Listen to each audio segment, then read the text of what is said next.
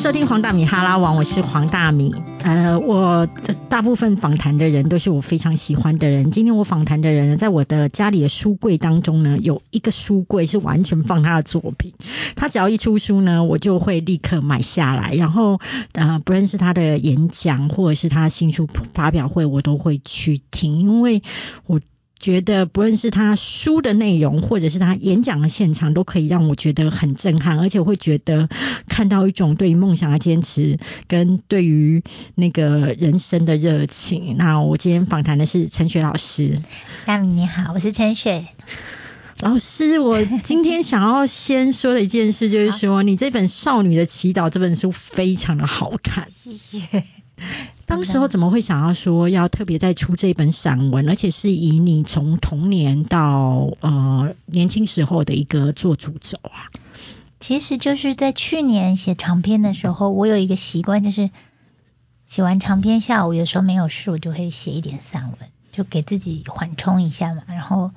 那刚好那时候也是有一个专栏，然后就会在一个下午想说，哎，这专栏要写什么？就自己好像。就突然写起我小时候去学钢琴的事情，就是那一篇遥远的琴声嘛。然后写完以后，我就想，哎，其实那一些小时候的事情蛮珍贵的，而且觉得现在好像比较可以用比较平静的心情去看待了。所以就在写专栏的时候，就想说，哎，那一点一点的去写它。可是刚开始也没有想到底会写到哪里去，就只是想说，哎，写长篇的时候给自己一个疗愈的时间就写。那就这样慢慢写，后来才发现说，我觉得其实我想把童年一些比较特别的时刻把它记录下来，然后希望它是一本书，所以就因为它其实有好几个结构嘛，反正就大概就花半年的时间慢慢这样把它写起来。第一个，我真的觉得你的文笔非常好，就是你你在你的那个呃这一本《少女的祈祷》当中，我觉得你真的就像是你真的是在还原现场的能力超惊人，就是会立刻好像就是走进了你的家，或是说来到了丰原的夜市，然后我觉得。你的人生当中让我觉得非常的佩服的是，其实你童年在你家一开始的时候是还不错，是属于小康。那后来家里出现了负债，对，等于是一个非常大的转折。你还记得那一天负债的时候，就是有人来开始呃上门来讨钱的那一天，大概是怎么样的情况吗？其实我我不是。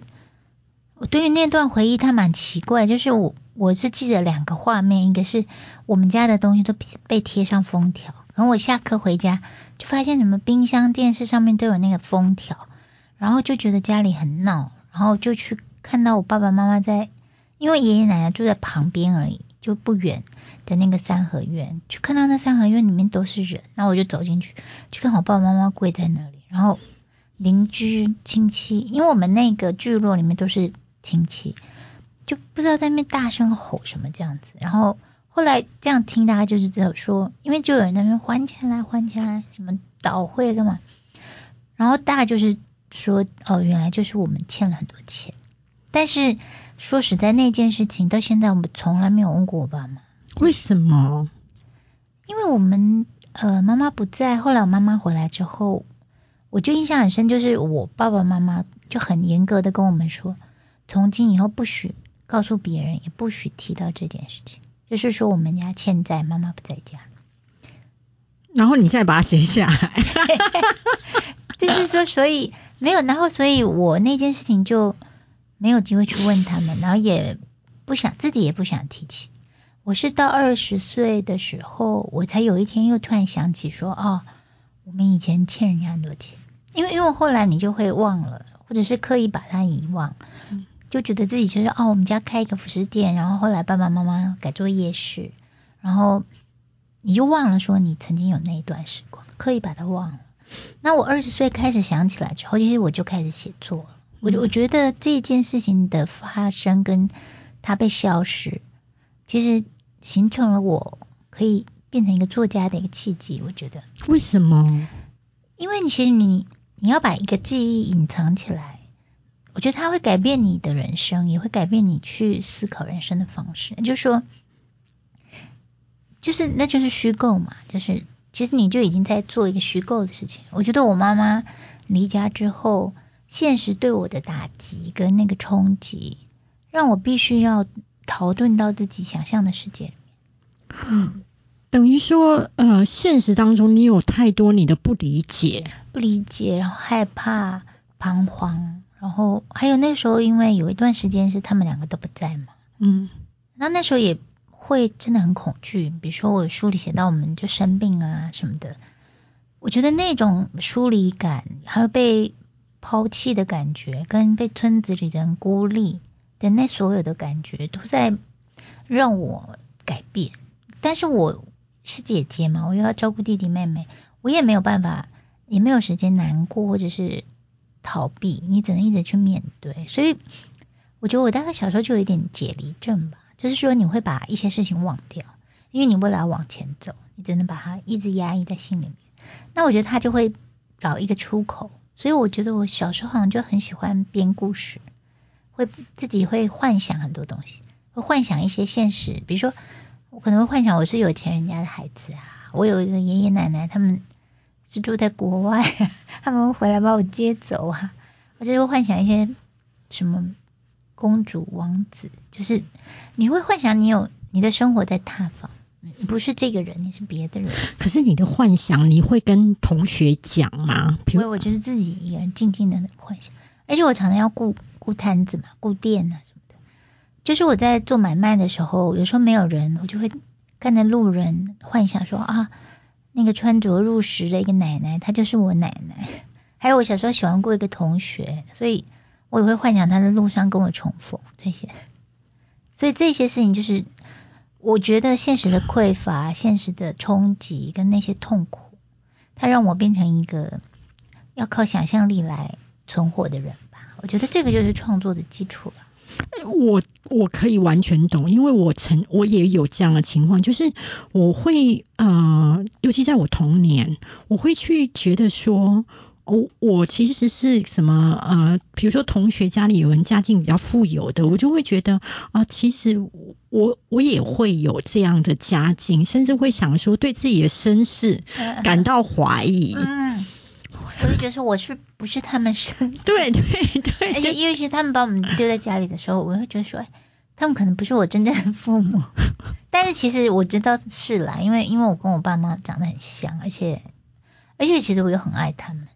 我觉得那个想象不是他们的孩子，只是一个自己找希望的方法。我懂，但是我第一次听到有人跟我同样有这些个事情。我觉得你一定很了解。我可以了解，我可以了解。我本来以为其实我是个怪孩子。没有，就是以为自希望自己并不是生长在这个家庭，对，因为痛苦，而不是因为不爱他们。没错。嗯。可是我我自己在你的书当中，我看到当你扛起所有的家庭责任，在照顾你的弟弟妹妹的时候，其实是很吃力的，哎。不是吃力，是我根本就不懂。因为我妈妈离家之前，其实她是一个非常好的妈妈，所以她可能把我们都照顾得很好。然后我本来又其实就是一个从小就有点没有现实感的，就是我我不知道要帮弟弟妹妹洗澡。对，我觉得超夸张的，真的是到那个，因为我也不知道我们很脏，可是我觉得在学校你不知道你们很脏，不知道。嗯，你们，但是我觉得如果是我妹妹。是长姐可能会好很多，因为我妹妹就 是比较干净，但我就我就我也不知道为什么，我不知道，因为可是我有一个印象，就是我的衣服的袖子很脏，因为可能脏了就会擦嘛。然后我觉得是应该不至于到臭啦，但是就是你看起来跟别人不一样。然后我去学钢琴的时候，钢琴老师第一次看到我弟弟，真的他就把他抓进浴室洗澡了，可见的就是脏吧？我也不知道我们是到底多脏还是怎么样，但我记得我。我每次那个去弹钢琴，指甲都太长，然后老师会帮我剪，然后，然后我不知道要剪脚指甲，嗯，他还帮我把脚拿起来这样剪指甲，然后帮我弟弟妹妹洗澡洗头吧，弟弟啦不是妹妹，因为我弟弟非常小，那个时候我弟弟才四五岁而已，他真的很小，然后我我觉得我可能就是还是他比较容易脏，我其实我不太晓得，我完全不晓得说为什么我我这些事情做不好，然后然后我都几乎不会。打扫就是我搞不清楚，只有打扫家里啊，然后要我只知道煮饭，因为你就会肚子饿嘛，嗯，所以你就是会去买菜回来煮。可是我根本就不会煮，我真的就是乱煮。就把它炒一炒。我就是看，可能隔壁的姐姐有教我吧，就是肉要水烫一烫啊，然后饭用电锅煮啊，然后菜这样炒一炒啊。我觉得一定很难吃，因为我现在煮都还是很难吃。他他们就这样被我养大了。你当时几岁？呃，妈妈离开的时候应该是十岁，但我觉得被丢在家里的时候可能十一岁吧。其实我没办法正确的知道那个年纪，因为因为那个时间很混乱，而且不太小了。我就是记得一段时间，就家里就没有人，然后你们就没有东西吃，因为我们家很偏僻，你走到街上去吃东西要十五分钟，所以你只能靠那个菜车来卖菜的时候去买菜，然后而且钱就越来越少了。就是你买了买了，然后就爸爸是留下一笔钱，然后才走出去的吗？不是，他们他们不是，他们就是去哪里？他们可能去一个地方卖衣服。嗯，我记得是在后来我知道是在坛子，他们就租了一栋店面在那里卖衣服，然后他们就忘了我们，他们就忘了你们，不知道为什么，还是他们有给我钱叫我要乖，不是，就是我们后来是觉得很奇怪，他们为什么都不回来，然后钱就越来越少，越来越少，那你也不知道。他哪一天会回来啊？因为我我们隔壁就是住爷爷奶奶，所以我爸爸大概以为说爷爷奶奶会照顾我们之类的吧。可是因为我很倔强，因为我奶奶就一直说我妈妈把钱骗回娘家，嗯，所以我就不想去跟他们求助，我就是自己用那一些钱去买菜，自己在那边乱搞一通。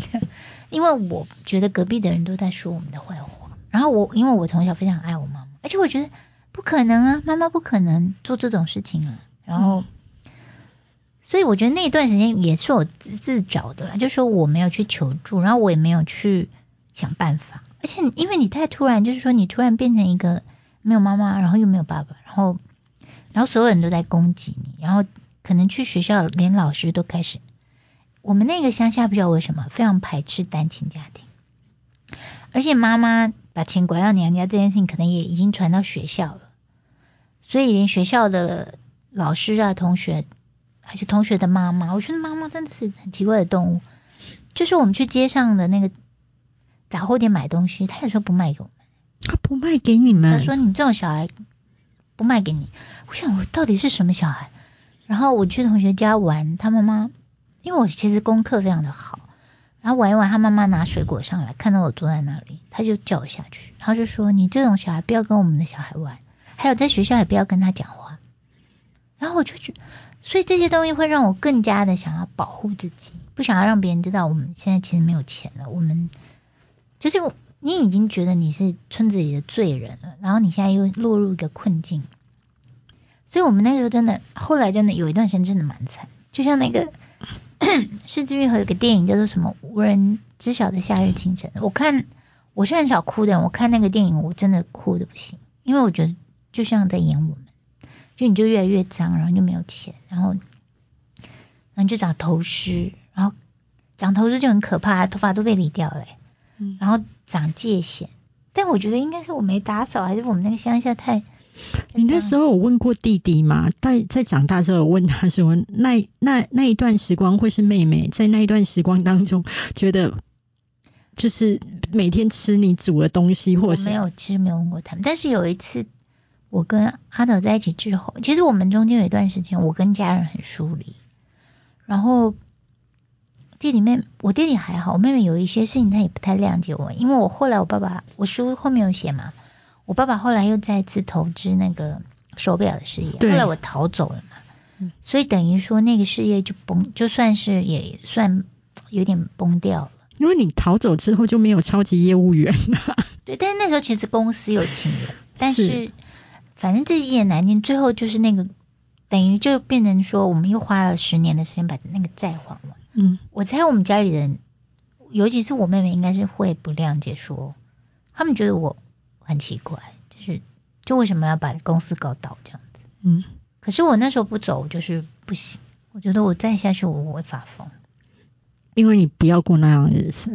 因为那个真的没办法写作。你我觉得不要说写作，也不是正常人的生活。我们一天都工作十几个小时，然后很忙很忙很累，然后因为我爸爸是欠债，他是用嘎呃嘎了两百万的支票，开两百万的支票。去做那个生意，所以你每一个月光票支票大概要四十万，所以我们的业绩一定要超过四十万，然后又没有钱请人，全部什么都是我们自己做的，就是业务那我们那个工作很繁琐，就是说你要里面还要整理那些货，然后拿出去卖，你还要算账，还要补货进货，就是十几个小时没有。然后因为我已经出书了嘛，那时候已经出了第二本书了。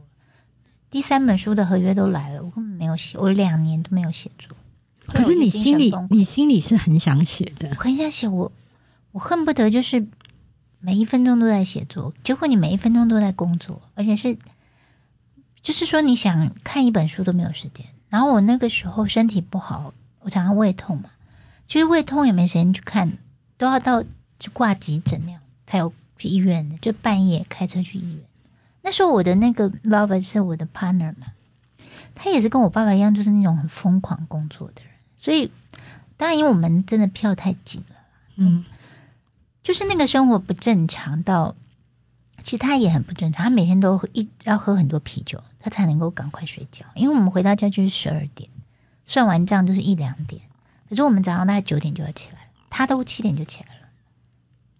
所以真的是为了。维生其实就已经没有其他的。不是维生就是说，其实我们有赚钱，但是就是做那种生意就是这样，因为我们是做寄卖的，所以你你你生意好，你就要再拓点，每拓一点就是一万块的成本，所以我们本来两百点，后来变三百、三百五，你赚的钱全部都嘎进去了。但但是生意有好有坏啊，有时候那个时候就是太想要扩充，然后结果在我们开公司之后。跟我们同行的人就出现了三四家，就等于台湾都是这样，就是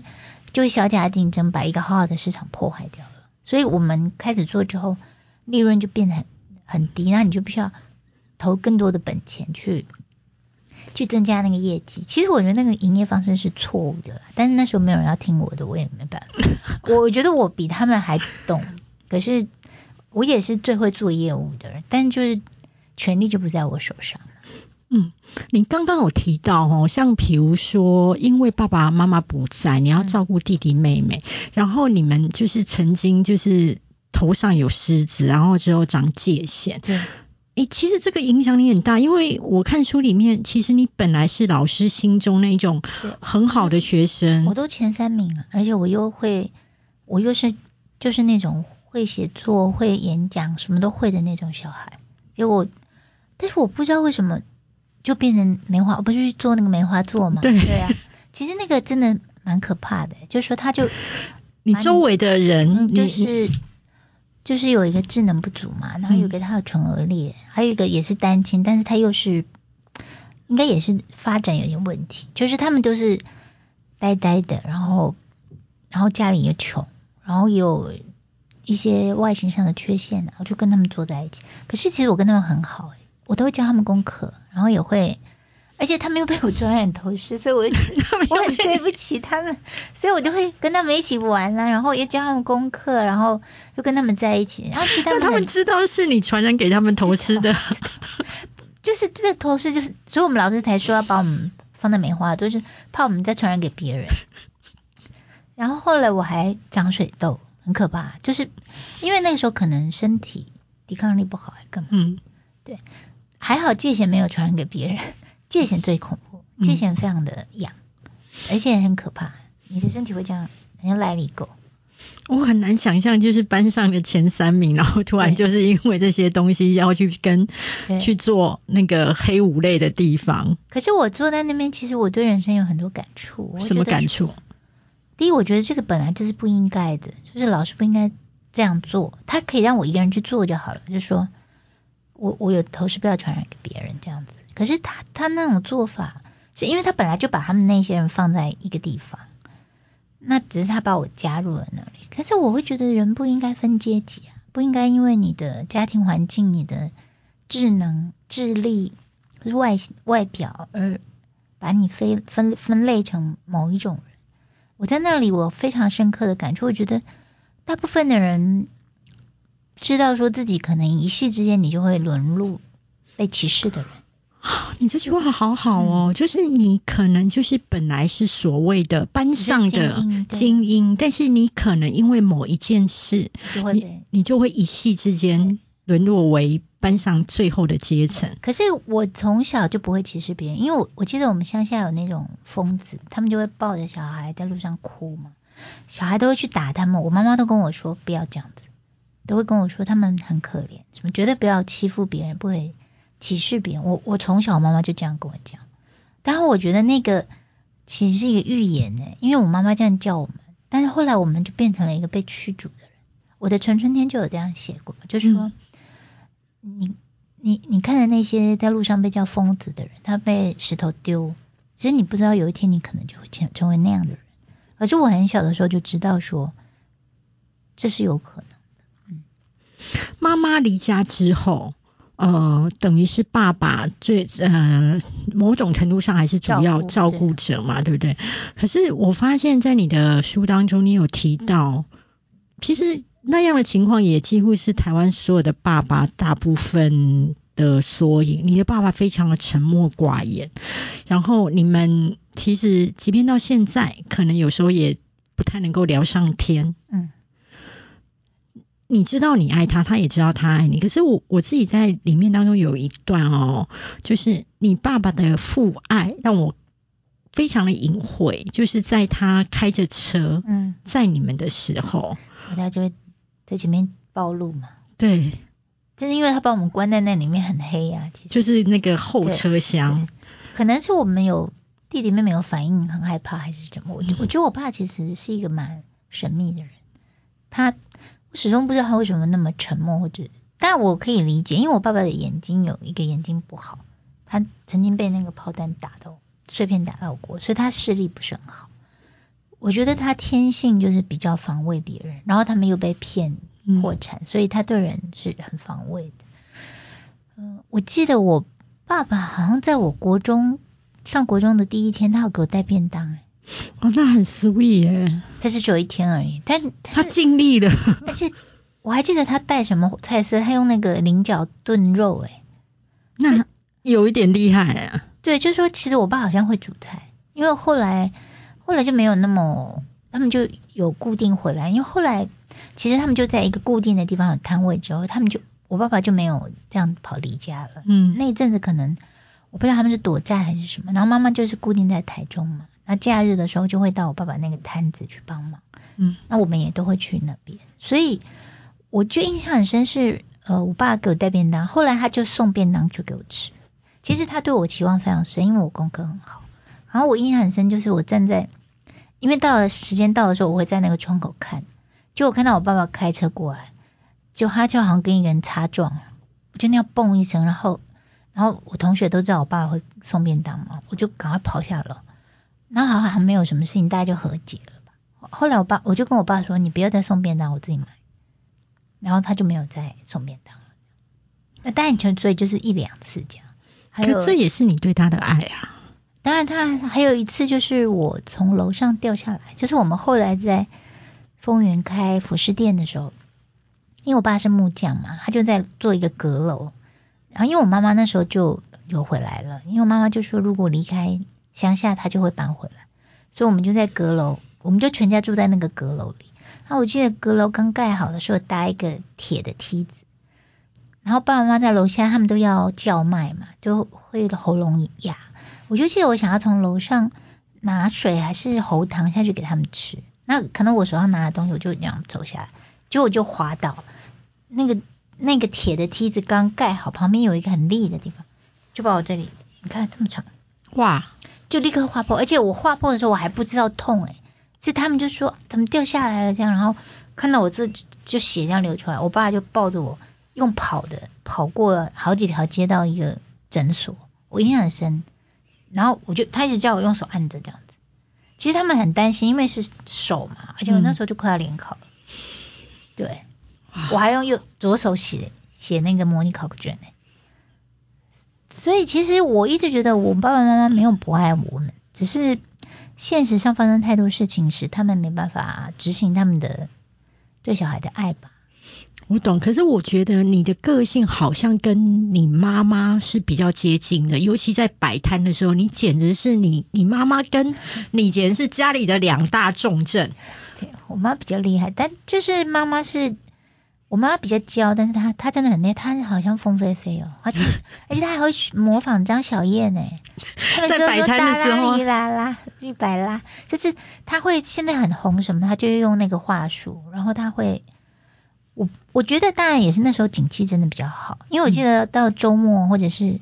初一、初初五跟十五是不是领薪水吧？反正有两天是领薪水，我妈妈会回来。还有礼拜六、礼拜天，丰原的那条路啊，真的就是像以前的士林，就是说走路会被推，有吗？然后就是路上全部都是人。可是，在那个景气好的时候，我们依然是那条街里面生意最好的服饰店。你觉得你妈妈的魅力在哪里呀？她就是让你你在台下像看秀一样，而且她她会跟客人聊天，她拿一个麦克风啊，或者是他有时候没有麦克风，她就会她会用一些好奇怪的开场白吧，他就比较他会打你啦啦，然后什么，然后就会说一些好就像主综艺节目主持人这样子，然后下面就一直笑，然后还会跟他们开玩笑说那个谁谁谁很久你们很久没来啦，还有什么。他就是会把路人这样吸引过来，大家就是在前面那边听他那边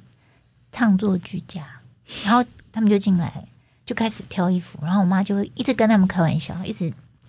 她很我妈非常的风趣，而且她很活泼，她活泼的非常的活泼，她就是可以跟人家打成一片，然后那些人就好像催眠一样，就一直买，然后说这件很好，那件很好什么，他们就一直买。我跟我妈不一样，我是会学她，我就会学她说她怎么介绍衣服啊什么。但后来我觉得那就有点像人来疯，就说客人很多的时候，她就会变得很嗨，然后她就会有一种魔力。但是没有客人的时候，他立刻就变一条虫，躺在后面在那边抽烟，他就立刻整个人都瘫倒的。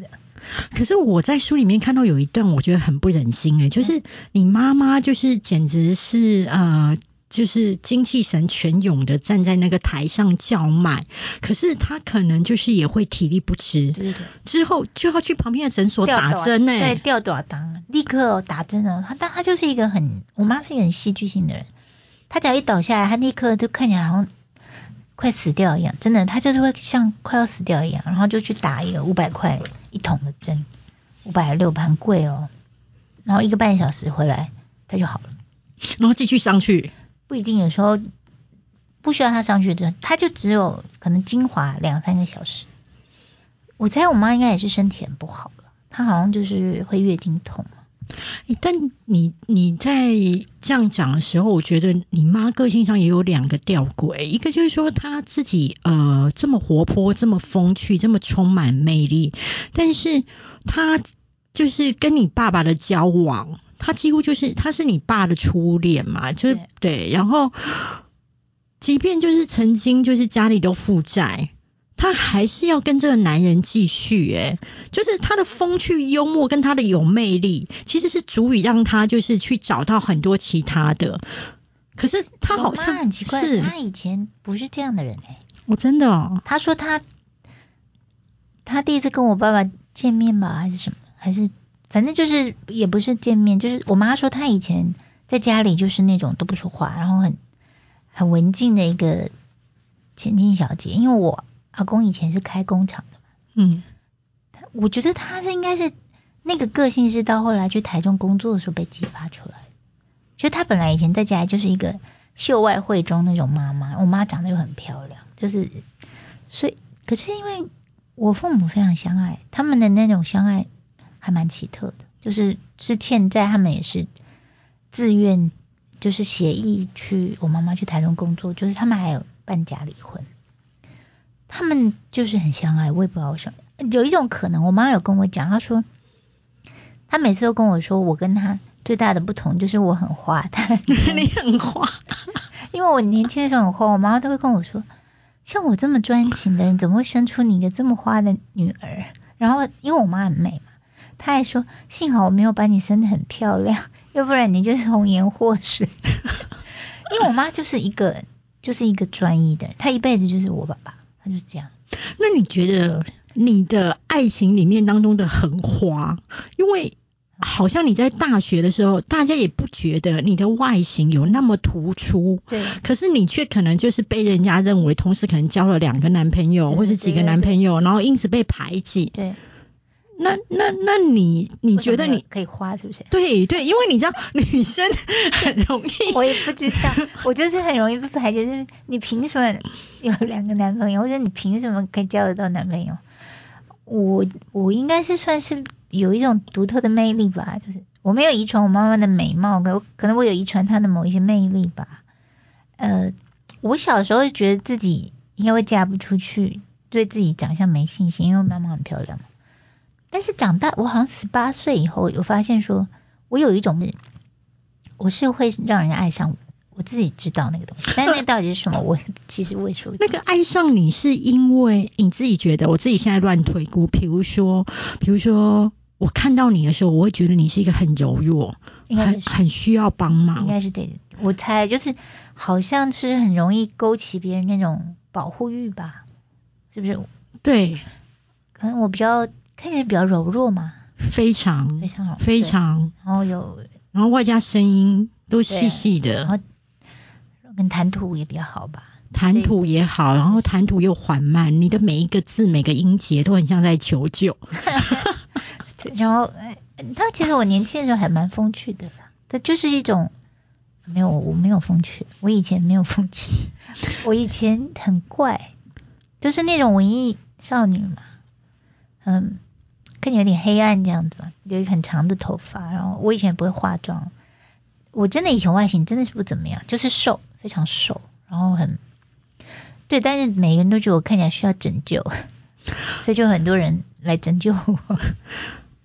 我在你的书当中有捕捉到，其实跟你谈恋爱，现在当然是开心的，可是过去跟你谈恋爱的人是非常辛苦的，他会让你，你会让他非常的呃。走入一个深渊，嗯你你觉得你是做了哪些事会让你的呃伴侣变得说跟你爱上你，反而是一个大折磨呢？就不稳定嘛。不稳定是指嗯，年轻的时候就是自己精神状态啊、性格都不是很稳。我觉得我觉得好像会很容易就不想要了吧。嗯，就是会交往了，然后就就不想要了，没办法跟别人亲近，然后会嗯会花心啦，或者是说想要做什么就做什么，就想要做什么就做什么。我好像二十岁以后就是这样，就是所以变成他们跟我在一起没有安全感，然后我确实有也有花心，就是见一个爱一个嘛。其实我就我不是见一个爱一个，就是其实每一个人我都我就是经过他们这样，所以人家付出真情，那你又离开他，当然会难过。然后主要就是掌握不了，我觉得就是对你掌握不了，不知道你会做出什么事，也不知道你到底会怎么样。然后他们很想保护你，可是也保护不了，因为我又不待在他们身旁，我会跑来跑去的，我会让人家觉得非常不安，就是跟我在一起，他们就是就是一个不安，就没安全感，那从不安到现在这么稳定，已经因为我现在已经没有想要跑来跑去了吧，已经很安定啦。不是因为你在性格上有过什么样的转变，或是你觉得你在爱情上面不一样？就因为跟阿草在一起之后，之前吧，反正就是我后来有发现，我会一直不能够待在别人身边，是因为我我觉得跟小时候的经验有关系，就是我我有亲密关系障碍，因为我不知道一般人的家庭是怎么样。等我我妈妈回来，我已经很大啦，然后你就不知道人跟人之间的那种爱，或者是的基础到底是什么，人跟人在一起到底为什么？我知道有很多人好像爱我，可是我觉得我根本没有相信这个这个东西，所以只要关系一出现问题，比如说吵架，或者是你在一起久了，总是会有一些缺点嘛，我就会以为这个爱情要走到尽头了，我就会逃走，我会害怕失，其实我是很害怕失去，然后，但是我觉得我后来发现说，我之所以跟那些人一开始很好，后来走不下去。跟我自己无法跟别人相处有很大的关系，就是我没有办法好好的去爱人。我不知道爱是什么，对我来说，爱以前对我来说，爱就是一些欲望而已。就是我知道那些人想保护我，我觉得那可能只是一种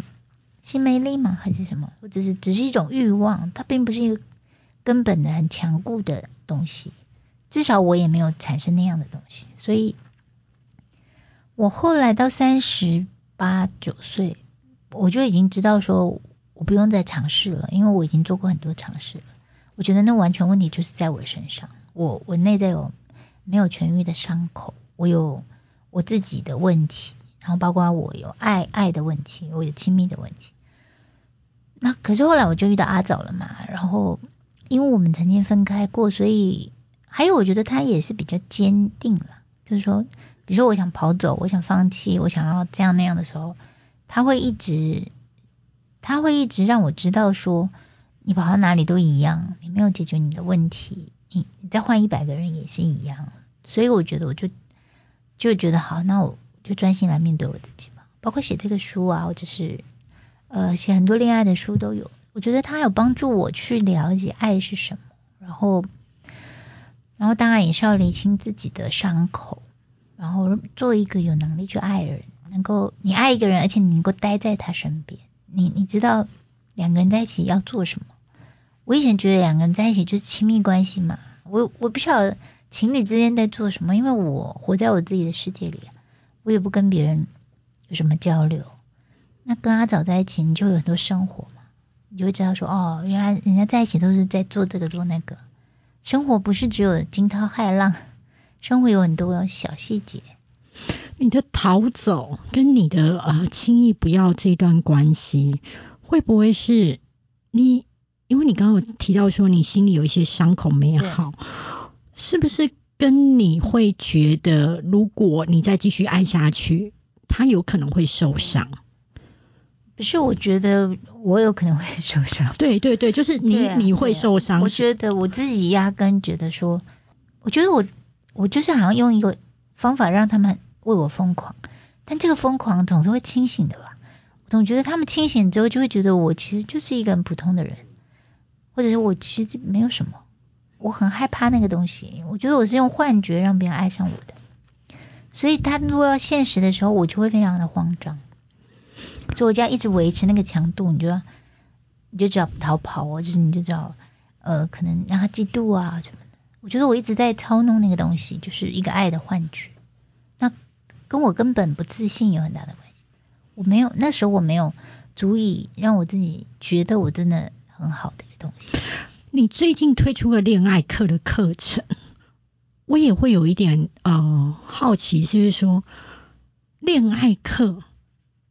这种课程是可以学习到哪一些东西啊？我自己这样想啊，因为我大概是从跟阿早结婚之后，呃，我发现我这么大的问题。可是我们已经结婚了，如果我离婚，我一定会很。你是结婚后才发现？可是你们已经交往很久了耶。呃，没有交往很久，我们中间有分开六年。其实我们一重逢，我们很快就结婚了。因为我以前就是一个这样疯狂的人，然后他也。拗不过我，当然他可能他也爱我，就结婚了。一结婚我就跟他同居一下下来，我马上就觉得我不能跟他住在一起。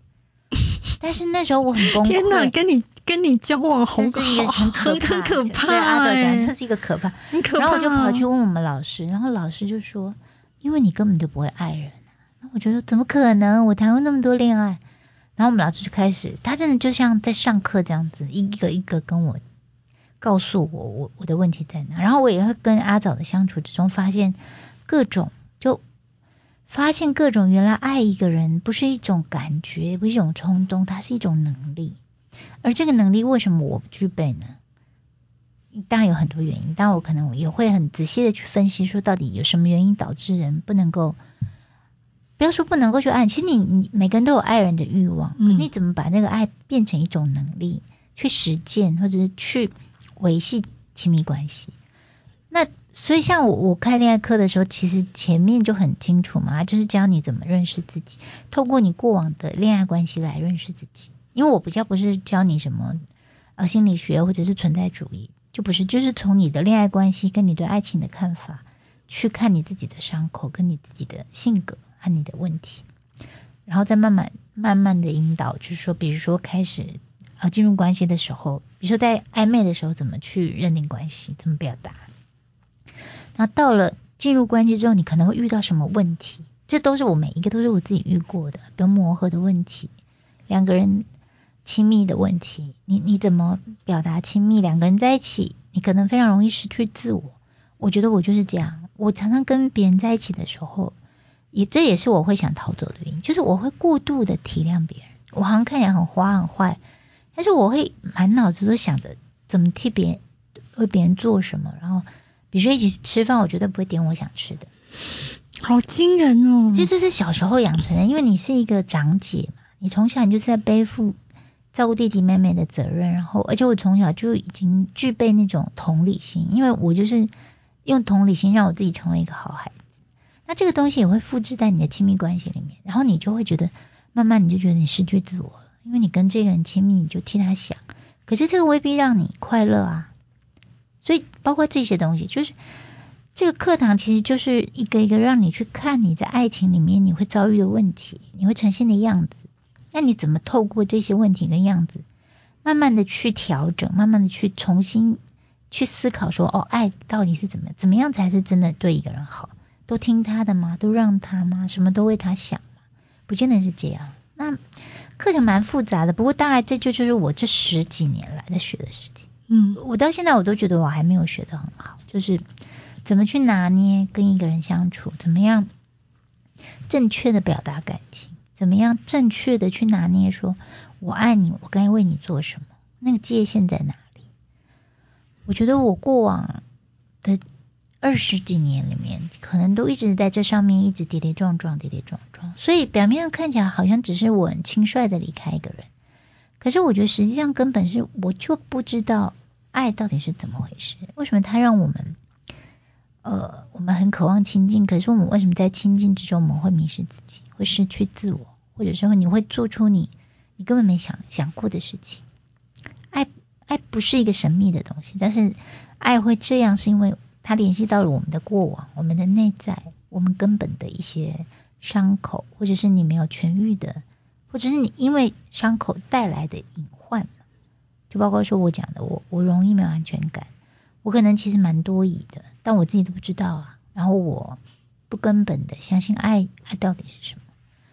那我大概就是花十几年的时间在理清这个。那你现在可以已经比较呃不多疑吗？我觉得基本上比较不多疑，不是应该是这样说，就说。我会划清一个界限啊，比如说，如果是外面的人，那当然你还是要维持一个警戒心。可是如果说是我相信我，我跟他相处过，我相信的人，我觉得我的这个好很多，多疑好很多。那种完全不敢相信别人的这个部分好很多。我现在有一些真的蛮好的朋友，然后也有包括已经有这么久的稳定关系嘛。嗯，我我觉得我是从友谊上。改变我这个多疑的个性哦，真的，你不是从爱情上面改变你的多疑的个性。我我大概来台北之后，就有一些写作的朋友嘛，其中有大概两两个左右，两三个左右，都是真的跟我非常非常好的。我觉得他们让我相信说，爱情可能不一定都会那么长久，但是这些友谊确实非常长久。所以，如果看到人性当中比较善的面，其实也会增强你。不论是在关系当中的一种稳定度跟信任度，这些朋友也是比较特别的，因为他们了解我，知道我的一些过去跟我性格的那种和奇怪非常矛盾的地方。我觉得他们用很特别的方法治愈了我，就是说他们给我一种很特别的友谊，包括说，嗯，其实我我就是那种，比如说朋友来家里，我不会倒茶给他喝的那种人。天哪，你好夸张哦！完全不会。招待客人，我也不知道应该要招待客人。就是我跟我以前跟朋友在一起时，他们如果来，我就会说：“哎，你在楼下便利商店买东西上来。”哦，这 OK，这 OK，对，这 OK。但因为我们家什么都没有，就是我对我自己也是这样。那我都，但你有先说啊，我有先，但是可是我去朋友家，我也不会带礼物。我没有想过，就是我的脑子里根本没有这种人情世故。虽然我是做生意的，对不对？对啊，你你还可以谢因为我们是做无场的，但也有可能我一直活在自己的世界里吧。但是我这些朋友，他们就是不 care 我这些东西啊，比如他们常常都是会载我啊，然后对我好啊什么，然后我我也很少跟人家联络。可是他们就是会让我知道说，你好好的写作，你只要好好的做你自己，我们我们就会爱你，会对你好。然后他们也会用我可以接受的方法对我好。那请问一下，现在的你，你觉得你已经从那一种非常好强的人，已经找到柔软的地方了吗？呃，我觉得我还是好强啦，但柔软有，我觉得我就是比较可以面对失落吧。我我就是会想，呃，我就好好去做它，那结果如何，就不是我们可以预测的嘛。然后我还有就不会跟别人竞争了。我小的时候因为要要很悍嘛，因为你要保保护自己，保护弟弟妹妹，所以那个时候什么你都要第一，什么都要第一。但我现在我我高中开始就不会追求第一了。就不想要再跟别人比较了，嗯，这样有比较舒服吗？有啊，因为我国中的时候真的好痛苦，我那时候为了要什么都第一，其实我印象很深，就是我就什么都第一嘛，我的奖状呢，就是我爸爸都不会贴我的奖状，他是放在抽屉太多了。可是有一次就选那个模范生，我没有选上，我跑到厕所里面去哭，诶，我想说，怎么可能？我怎么可能不是模范生？但是模范生是用投票的嘛？嗯，那投出来的那个女生是我们的班长，我非常的喜欢她。我觉得我如果是我，我也会投给她，因为她就是你跟她在一起会很舒服的人。那我觉得我赫然发现我那么强，可是没有人要跟我在一起啊，因为我我什么都第一，我什么都会，我什么都是要比别人好，谁想要跟这样的在一起？因为你就是一直在跟别人竞争啊。哦，那一刻我发现说，我我如果要变成一个。最优秀的人，我没办法可爱，我不知道该怎么去柔和这个东西。可是那时候我们有一个老师，他好像看到我从厕所里走出来，眼睛红红的嘛。他他突然跟我讲一句话，他就说：“你不能样样都第一，你要做最好的。”但是那时候我也没办法参透那句话啦。然后，然后我只是在想说，呃，我该怎么办？我不是模范生，我该怎么办？后来我发现，不是模范生根本不会怎么样。根本没有发生任何事情，就是我没有选上模范生，我也不会怎么样。为什么我连这个都要？我什么都要我就是我以前数学很不好，我那时候好强到我连数学我都要比别人好，比别人好那很难呢。都我不知道我花了多少力气在想要比别人好。整个国中是三年，我其实节目最后呢，我希望大家在呃。听到我画了个这个重点，就是刚刚陈雪老师有说的那一句，就是呃，我什么都这么强，别人要怎么跟我相处，然后都这么强，对，可能就也变得不可爱了。这是真的，真的。好，希望大家如果也有这个问题，像我可能就也有这个问题，